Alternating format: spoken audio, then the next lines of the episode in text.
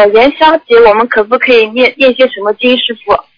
元宵节实际上，刚刚师傅说了，主要问题还是要烧小房子，啊多放一点，在那这一天烧小房子的话，效果会特别好，哦，明白吗就？是说，呃，送，我明白，师傅是送的小房子吗？记得要经者。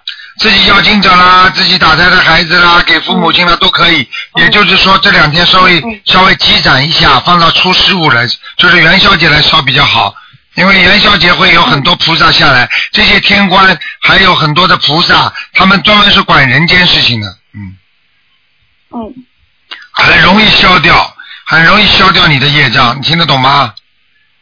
嗯那那个元宵节我们还要念一些功德宝山神咒，还用念吗，师傅？要，如果你这个人平时做了很多善事的话，一定要念功德宝山神咒，嗯还有念准提神咒，嗯，明白吗？我知道嘞，师傅，嗯明白了，师傅。嗯。